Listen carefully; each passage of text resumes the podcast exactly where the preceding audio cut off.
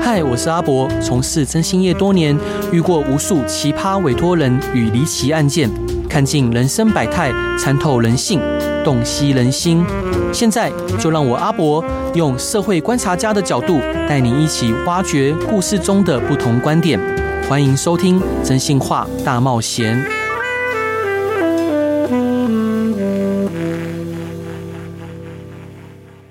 Hello，欢迎大家来到真心话大冒险，每周一到周五晚上十一点到十二点，我是今天的代班主持人 Peggy。嗯，在我隔壁的呢，也是一个代班主持人 CC，欢迎 CC。 Hello Hello，大家晚安，好久没有听到我来代班了 吧？ 对，那今天我们介绍的特别来宾呢，是一位资深的社会记者，在江湖与刑案间打滚近二十七年，并以台湾毒品泛滥探讨为专题，荣获第二十四届吴顺文新闻奖深度报道奖。现任松石新闻网的副总编辑，他也是两个孩子的父亲，痛切的写下这本书，希望不要呃以孩子们的涉险为代价，才能唤起社会的觉醒。让我们大家一起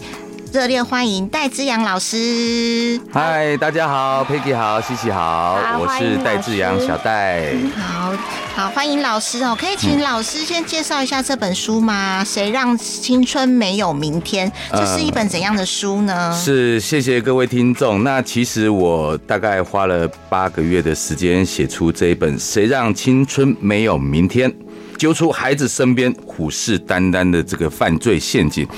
那当初其实这一本书的内容，并不是大家所想象都是写犯罪，嗯，那我而是针对所有的少年犯罪类型，就是最容易发生的五大到十大的犯罪类型，就是希望让大家从这个典型的犯罪手法中，看到我们的孩子如何被受害，或是我们的孩子如何加害于人。那因此，我希望大家，不管是学校的师长，然后不管是家长，还有所有的小孩，都能够看清楚，说，呃，在这个现实的社会当中，我们能够发现哪些陷阱，然后这些外面的不法集团集团呢，到底会用什么手法来去诱骗我们的孩子，然后来陷入这个陷阱当中。然后我也希望说，让大家了解这状况之后，不要让小孩子再继续的受害。那尤其是也更希望所有的我们的家长，就是说让大家去了解心中的呃自己的小孩在在的成长过程中，他们的想法是什么。好，那其实这是最重要的。如果你不了解小孩的想法，那其实那跟小孩之间就等于有了断层。嗯，那有了断层之后，那产生互相的不信任感，那其实是我们所有犯罪的一个渊源啊啦。嗯，了解，就其实就是家长缺乏陪伴，然后所以让小孩子就是啊，可能越来越不关心啊，可能越来越没有话聊，对，然后所以就是他们可能误入歧途，然后其实没有自觉，是，其实哈，我常常在在社会新闻中这样子看了很多的所有的犯罪状况，嗯，那我常常会提醒大家，也就是说，我发觉所有的犯罪者，好，不管男女老少，那所有的犯罪者都有一个共同的特征，是什么？就是所谓的家庭有问题，都有一个共同特征哦，都是家庭有问题。但是我并不意味着说，哦，家庭有有问题的人，或者说，呃，跟父母有冲突的人，他就一定会犯罪。嗯，能理解。嗯，可是真的，只要是犯罪的人，一定是家庭有问题的，这是我百分之百的保证。就是他们就是缺乏陪伴跟关怀是，嘛。所以说家庭机制啊，大概就是可能就有一点失衡。嗯那失衡了之后，那就变成说他们可能寻求外在同才朋友啊，嗯然后或是呃同学之间，或是外面陌生，甚至网络上的不知名的人士，嗯去寻求一种慰藉。但是这种慰藉实际上就是一个虚假的陷阱，对啊，他就是要骗你犯罪。嗯，那呃，老师你嗯在自序中有提到说你带自己的孩子去看事后的刑案现场，嗯那你是是怀着什么样的想法去做这件事呢？呃，其实哈，我我在小孩成长过程当中，我发现一一个怪象啦，就是我我老大现在已经高三，那他其实在国小的那个阶段，那我跟他们所有的同学、家长啊，或是其他老师都接触的蛮蛮亲密紧密的。嗯，那后面我发觉就是说，呃，他们这些小孩的家长不喜欢让小孩看电视。啊，这是一个好现象啊，哦，这是一个好现象，但是也相对不让他们看新闻，甚至说哦，一看到社会新闻就说啊，这个好血腥，这个好暴力，哦啊，就禁止他们看。那我觉得，呃，这种做法是有一点点那种所谓以偏概全啊，或者说、对 这整个是扼杀了小孩子求知的权利。那其实，在社会新闻当中，我们不见得要让小孩子去看这些惊悚的东西，但是我觉得可以去让他们从这些新闻案例中可以去提问，哦，去就学到一些这东些西，学到很多东嗯西。那当然是需要说家长在旁边陪同嗯一去起陪同让他看，们一起看，一起跟他们解说。那可是后面我就发觉大家都阻止啊，那我就有点紧张。我想说，那小孩子都不知道社会的的邪险恶恶 的话，那怎么办？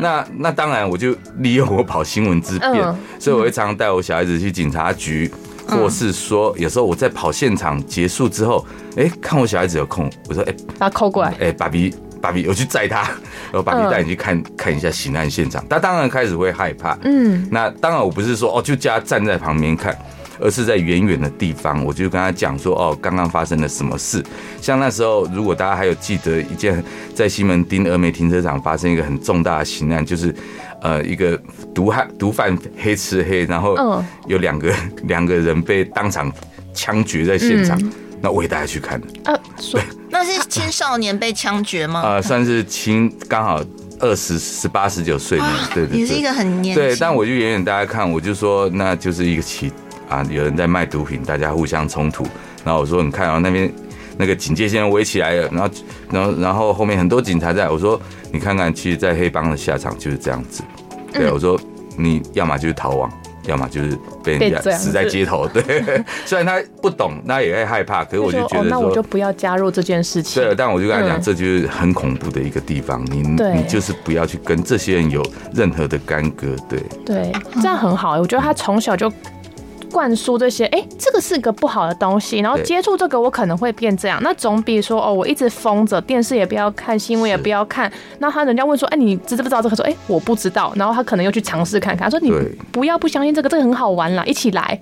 而且而且现在最恐怖的是说，家长就以为把小孩子封闭起来，就是说好，小孩子也不知道最好。对，那实际上变成说，现在我觉得现在是反过来，小孩子什么都知道知道超，可然怕后家长什么都不知 道。对啊，反而对你把它封起来，然后他们反而想尽办法从其他的地方知道是一是些我们不知道他知道了什么东西。是，哦，好了解。那呃，有小孩的家长看了这本书，真的会发现，现在小孩子所面临的社会险恶，比我们那个年代多更多。那网络的发达造成犯罪从现实转到网络上，您觉得青少年和儿童的网络型犯罪增加的主因是什么呢？呃，其实我觉得这本书当中有提到一个很重要的一个观点，就是现在新形态的网络犯罪。嗯，那我相信啊，所有的听众朋友，不管是老少听众朋友，或是家长，或者是是同学也好，大家都应该不能否认，就是说我们大概在可能从小在在这个新这个世代，嗯哦。我们已经都没有办法避免所有的网呃电脑网络或者手嗯没机错网络等等的使用，那你在使用的过程中，你会发现什么问题呢？那其实，嗯，我也许我们，呃，真正在工作的家长，我们是娱乐啊或是在工作上，都常常需要连用到这个东用手西机。嗯，但是小孩子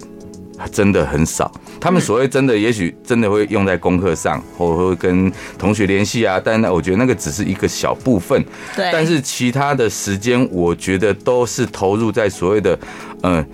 一个心灵跟虚拟的慰藉当中。所谓的心灵的虚慰藉，就是说我我我相信，以我们在五六年级生的这个父母世代来讲，你你你在想，以前我们小时候天天就是在找这种同学玩，或者到邻居家里玩。对，哦嗯，对，我们就是这样子一直大大家玩，大家人际互动很很密密切。切一切但现在的小孩子是，他们回到家或者不管做什么事，他们就永远都是待在房间，待在房间，对对在房间。那他们缺乏了这所谓的人际的交际应酬，对那所以他们也不善于去跟这所谓呃面对面的去讲。也许他们那个话讲不出来，嗯可他们打字聊天就超超快 强快，哎超超强大，什么都能聊，但你跟他讲的话，他一句都讲不出来。嗯，那就演变了这种状况。那他们在父母很忙也没有时间顾他们的时候，因为父母搞不好都是手机一族，对，对没错是，手游一族对，哎大家一啊对起对玩对，嘛。 大家一起玩，对，然后全一家人晚上也许四五个人，然后全部窝在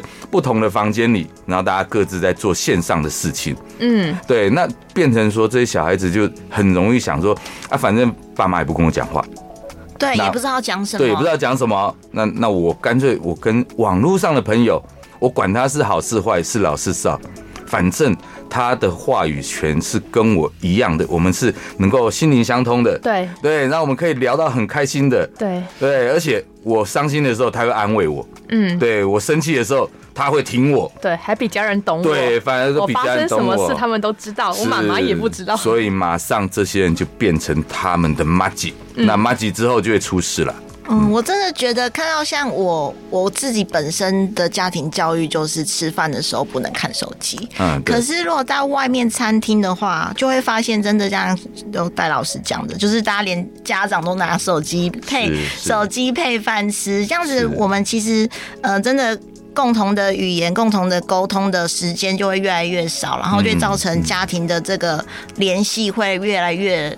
薄弱，对对薄弱，嗯对没有那么多紧密，所以这边也是呼吁有听众朋友，真的如果呃有小朋友或者是大家应该都有家庭，真的要把握时间，不要这么多长长的待在手机拿着手机，然后不陪伴家人这样子。好，那在这边我们先休息一下，听一首歌，薛岳《如果还有明天》。Hello，欢迎回来《真心话大冒险》，每周一到周五晚上十一点到十二点，我是今天的代班主持人 Peggy。那我旁边的是另外一个代班主持人西西。 Hello Hello，大家晚安，我是 CC。好，那让我们热烈欢迎在江湖与刑案间打滚二十七年的社会记者戴志阳老师。嗨，是大家好，观众大家好，我们又回到现场了。对，那我们继续来跟戴老师聊一下他的书哈。他在书中有描述一个女孩在网络上遇到了梦幻男友，而陷入了情绪勒索的情况。那可以请戴老师大概讲一下这个故事嘛？那这样子的故事在现实中普遍吗？呃，其实我为什么会写到这个故事哈？那我觉得在网络的受害者中之中啊，我觉得这是一个很典型的一个这近年来一个很典型的一个犯罪手法。那其实我最痛心的是，就是说哈，我们不是讲说我们的小孩加害别人，而是说我们的小孩为什么会受害？嗯，他是一个那么可爱、那么青春、那么可那可爱的那种少男少女，那为什么会陷入这种所谓的网络陷阱？那其实这个就是大概去年的的大概四五月四月多期间，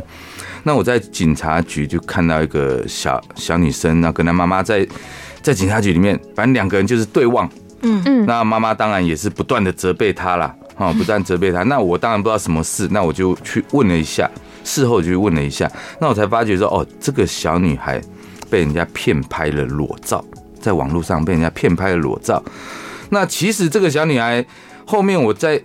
打探之下，她就是一个很乖的、很单纯的小孩，我们只能说很单纯，甚至她也交友圈也很单纯。那事情为什么会发生？其实真的超简单，大家都无法想象。她竟然就是说，有一天啊，她在在这个 IG 上面嗯就看到一个很陌生的讯息。啊，这陌生信息就纯粹跟他问候说：“哎、你好吗？啊，嗯你最近呃累不累？啊，累的话要早点 睡啊。有没有就是吃这样饱哎、对，就这样 就是子。关心的话而已。无 聊，对，对我来超讲级无聊，对，就是无聊的一个话题。可是这个小女生也没去理他，国三小女生没去哦理国他。三对嗯，可是她接这个讯息接了一个多礼拜，哦，就这样就子，是每天每问天候这个人就是这个人就是对她嘘寒问暖。嗯嗯啊、嗯，他也没有叫女这个小女生回复他，都没有，他纯粹嘘寒问暖，就每天定时关心。定时，对对对，定时关心。那你知道国三生那种已经面临这个会会考了，那嗯其实压力很大。那基本上跟爸妈也没话讲，那跟同学也也不见得有聊天嗯的空间，所以他偶尔就看到这个讯息跳出来，看到信息跳出来，他就觉得他跟警察讲，他觉得心很暖， 心很暖。暖暖的我心觉得呐、哎，怎么都有啊对人每天照三餐问候对，我哦爸妈都不会问我，爸妈只会问我说模拟考几分，然后几级了啊是几级了，嗯啊，竟然有人只问我这个吃心饱没情好不好，吃饱没，所以他就觉得说拍谁，嗯我是不是该回他回他一下？好啦，这个回我我真的奉劝所有的听众朋友跟呃家长孩子，你一回这个陌生的讯息，就是掉入陷阱的开始。嗯，你就真的完蛋哩。对，就这女孩子就一回给他，就其实也跟他讲说，我不知道你是不是也在准备考试，好、嗯那如果说你也是考生，那我们就一起努力吧。就这样子回了，好啦，就有了第一个互动。之后大概一个月的时间啊，半将半个月一个月时间，两个人就开始每天恋爱只了聊一点点哦，不是说聊个好几个小时哦，嗯，就是那个几分钟而已，哎然后这几女句话的来回哦。女生前面还蛮谨慎的，对，很谨慎，嗯对对。但是其实在这诊断过程中，完全是我们一般人再平常不过的话语了。嗯嗯，嗯哼哼，对，所以后面这个男生就觉得有一点点，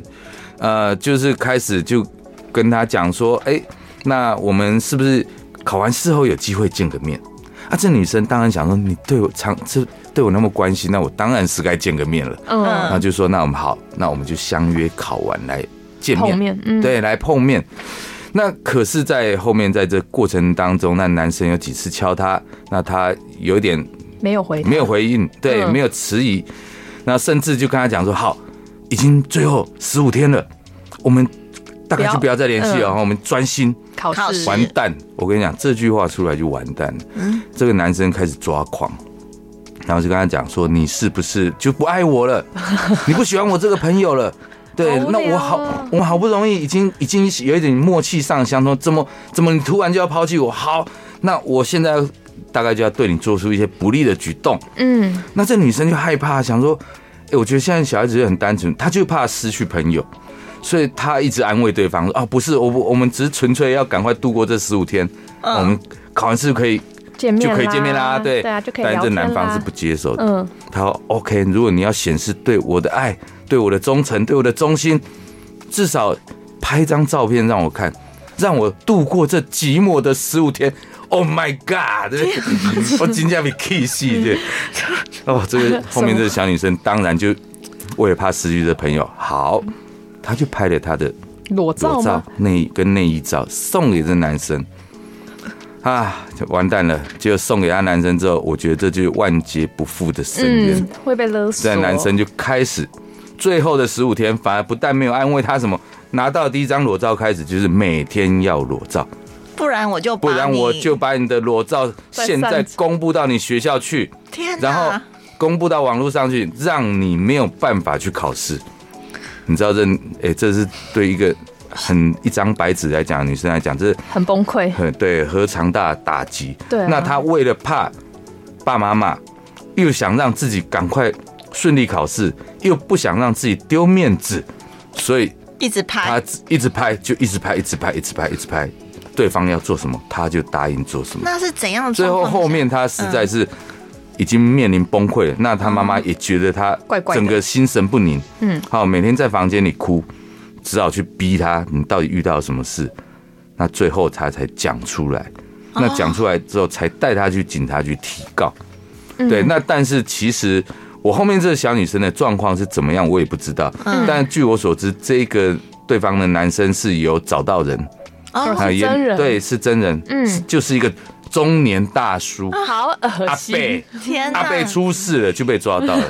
对对，然后太但扯了哦搜出的裸照龟爸丁就都他可是不能同人吗？都是不同人，然后包括这小女生也拍了将近上百张给他，对。哎哇，那这就是惯犯哎，对他知对道对在对， IG 他们就是一个网络男宠，讲难听一哦点就是这样子。就就可以这样，他每一个可能放了很多条线，不见得只有跟这个女生。嗯通常这种的网络犯罪放的线可能是上百条以上。 因对为没有人对会回答。对啊对对，因为这叫乱枪打鸟嘛。对啊，对他只要中了一个，他就他就赚到了。他有要求要什么游戏点数，要求要钱，还是只要裸照？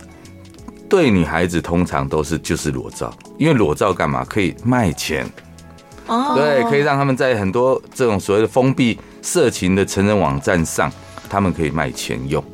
对 OK，对对，所以所它是一以个集团，是哎、不是有时候个人哦，好、嗯个集团也有，我书中有提到集团性的犯罪，对啊，但这种个人性的犯罪通常就是探个爹，然后或者自满足自己的私欲这样子。好恶心啊嗯，哦。对嗯，对对，对，那我们征信社也发生过很多这种事，有来咨询的，请我们帮忙嘛，对不嗯对？西就是西，就是我们很常遇到那种裸聊诈骗啦，就是交友软体认识啊，还是 IG 认识，然后就对我们来对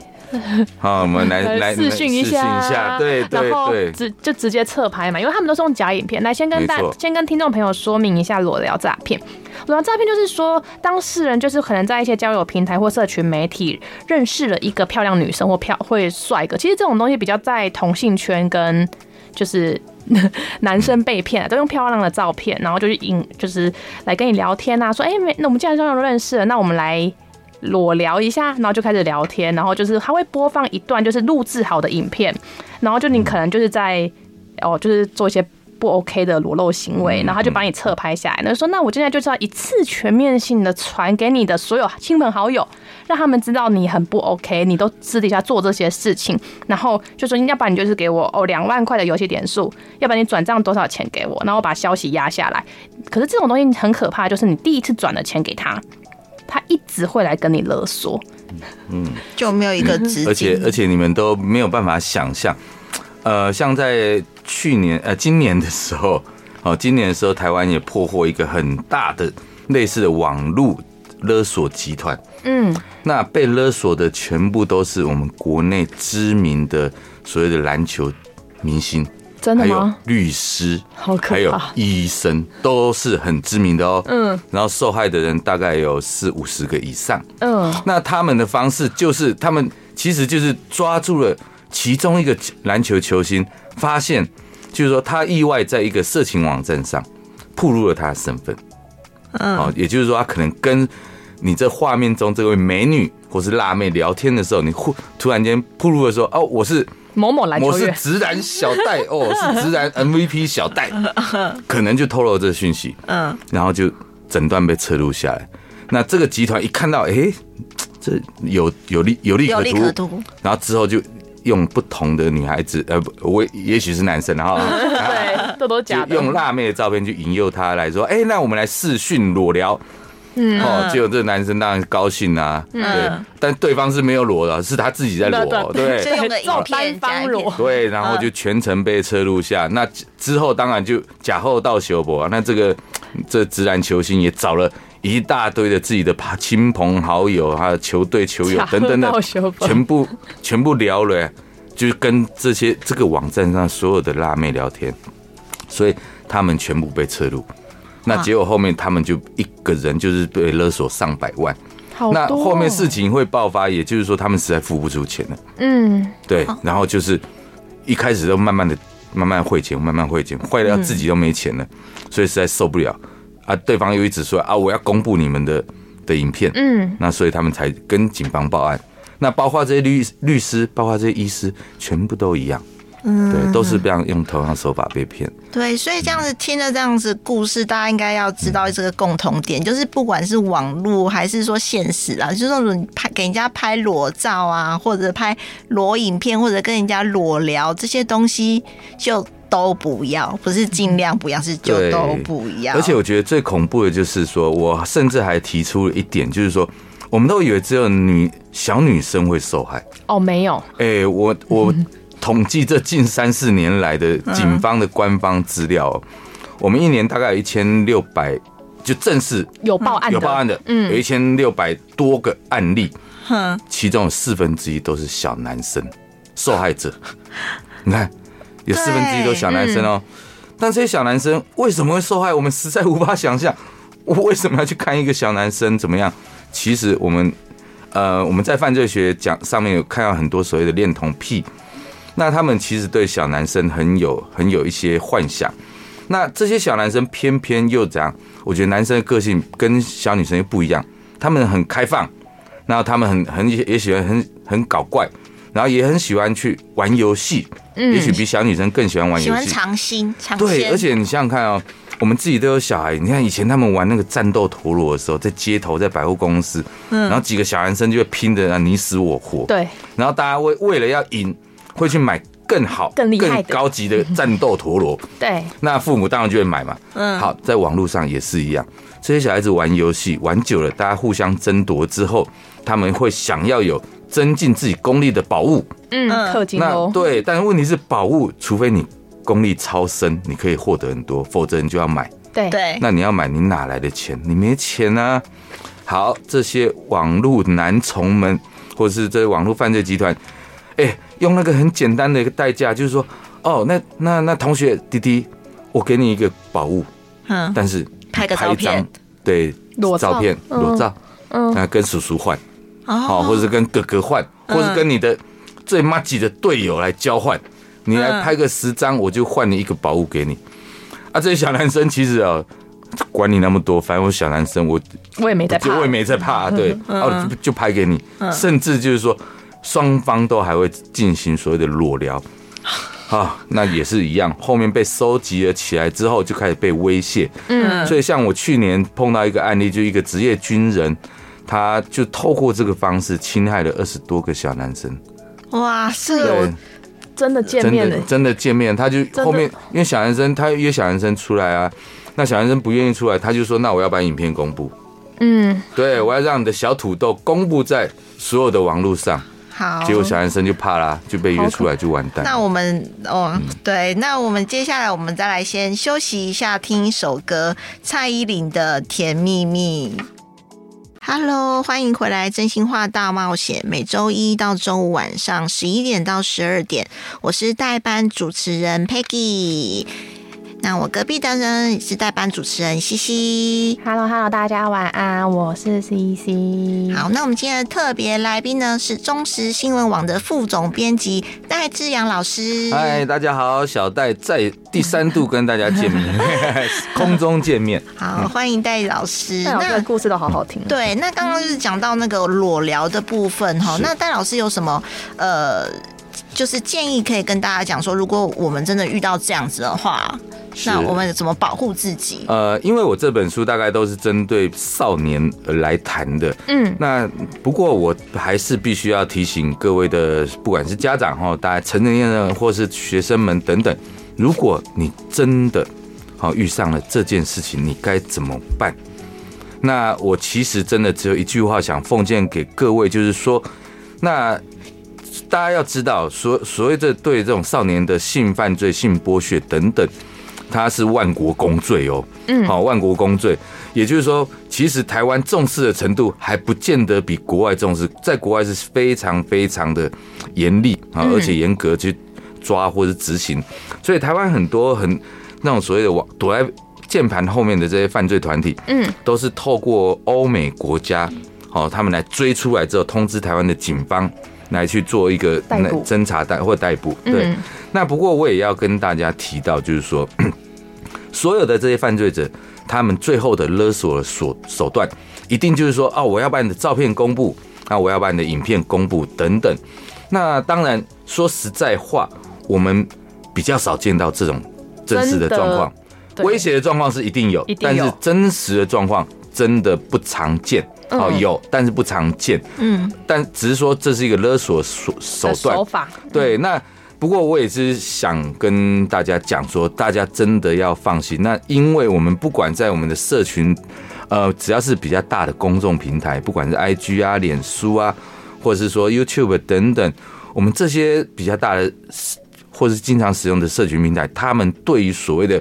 呃少年的裸露啊，哦，或是等呃类似的这些照片、影片等等，他们都有一个很严格的一个防护机制。没错，哼，那当然，我们防护机制也也许会有漏漏洞，不过我真的很想跟各位说，如果你一旦受害，你真的要躲避未来继续被加害的话，你就是要马上跟家长、跟师长、跟警方来讲。嗯，因为他们大概都会可以把这些，呃，这些这些后面的犯罪者来来做一个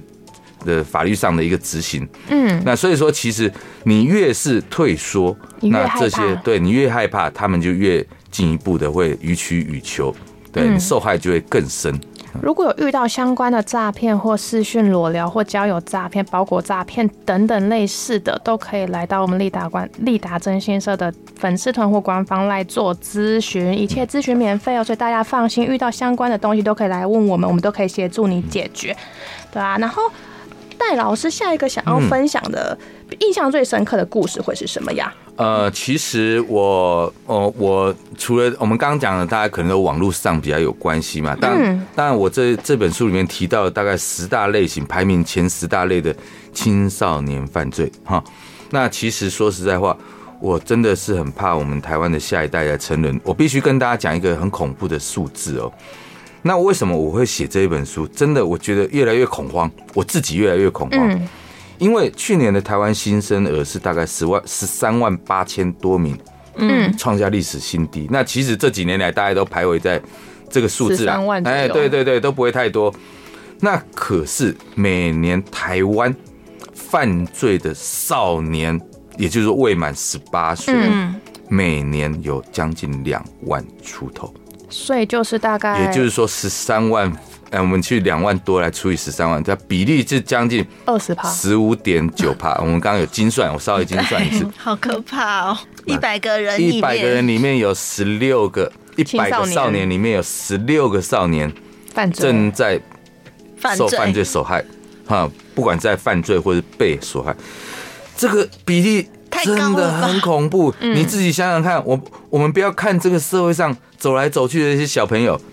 你自己的学校孩子有多 少人？你想想看，一个年级，我们就想想看好了啦，啊嗯一个年级就是大概也许就一百一多百人，个、两百个顶一紧一绷两百个，对，就紧绷嗯了。那你这再想要这三四十个里面就有三四十40个个可能是，有去过警察局，有做或过是笔录说他未来哦嗯， 哦就可能会会犯罪，其实很高、欸，很恐怖。你对你班上你的孩子的班上有一两个这，你真的就让人头痛了。真的，真的真的就让人头痛了，所以，所以我们能不去忧心吗？我们能不赶快去把这种现象遏止吗？对，对，那那想那呃，老师，你有有嗯没有印象最深刻？觉得哇，这个这事情怎么会发生哦在这？那我其实在这个吸毒的篇章里面嗯啊，那当然，其实吸毒现在是台湾最恐怖的一个现象。嗯对，呃，每年台湾大概有一万名左右，被抓青到少的年，吗？呃，这将近将将近六千到一万名对的青少年吸毒被抓到，好多、哦很多哈、恐怖哈、对超可怕，嗯真的很恐怖。那我真的遇过一个成呃非常真实的案例，这也是台湾教育界有史以来最恐怖的一件事情，那就是在南部的一所高中，那时候当然其这个高中呃是个。呃明星算学校明呃不不是算明星学校，但是蛮出名的。嗯，那他们当然也是男女合班啦。嗯，那当然班上男生比较少啊，女生比较多。那结果其中有一个，那其中有一个小呃，算是班上的班花。嗯，那因为他跟他的学长，然后在外面的这个所谓的贩毒集团的引诱下，那常常被贩毒集团然后邀去招待啊，去唱 KTV 啊，去吃饭。嗯，那结果这一群人就常常吆喝这个这个小女生，就说：“哎，那个我们有吃有在喝喝一个什么毒那种咖啡包，那你就来尝一天下哪，尝一完下。”蛋，嗯啊，这个小女生也知道那个是不能碰的，他可是自他自己知道她，知道啊，她也知道那是毒品啊。嗯可是后面每次去唱 KTV 的时候，大家都说：“哎，你碰一下，你喝一口，喝一哦那不口。会怎么样”啦。对嘛，北安诺啊，那她自己想也北安诺啊，好啦，就结果就聊了聊了去，就几个月之后，完她蛋当她开始没有喝到那个东西的时候，她她全就完身怪蛋了怪。，觉得这时候对她很好的学长也整个变脸，就说：“哎，你过去三个月吃了我多少钱还来？”啊，对，那问题是这些小女生哪来的钱？对啊，好，那他就说 OK，第一步你很简单，我也不要你你做什么事，你就把这些东西拿去班上卖给卖给同同学，学，对啊你，就卖同学嘛，你卖抽给有成，钱的同学，对啊，你就是抽，我管你怎么卖，你就是抽成嘛。好，那他不得已就卖啦，那一卖之后，结果全班聊了一起，全班全班都聊了一起哦，你知不知道他们班最后竟然有三十位女生，含这一个，含这个头头。嗯三十位女生全部集体染毒，毒然后在大家在买在毒往品外没钱的状况下，被一个应招集团直接 控制，卖到台南跟高雄等地很多地方去去酒店上班，甚至去做应招。超可怕。就都还没满十八还没岁，啊有对全不部都对？ 是万，哎、全你能够想象吗？全班三十个女生全部受害，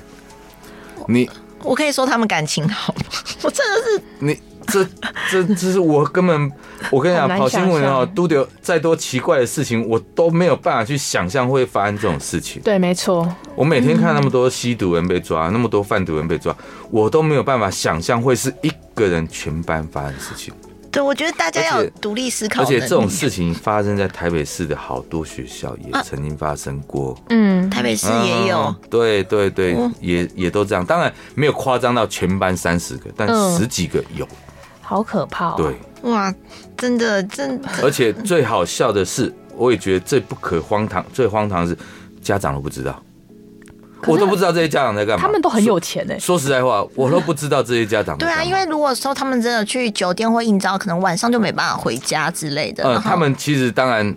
都有跟印印招集团都很聪明的啦，都会教你啦我不我不我不会跟你熬到凌晨啦。。对，哦对你下课四五点你就开始来上班，上到十点十一点，那时候刚刚好是学校放学、补习班放学时候，你回到家十二点是正常的。嗯，哦，对，就是这样子或者说可能去打工。对，就是这所样以子。这可能家庭这边真的要多常常去注意自己小孩子在干嘛、欸不管嗯是去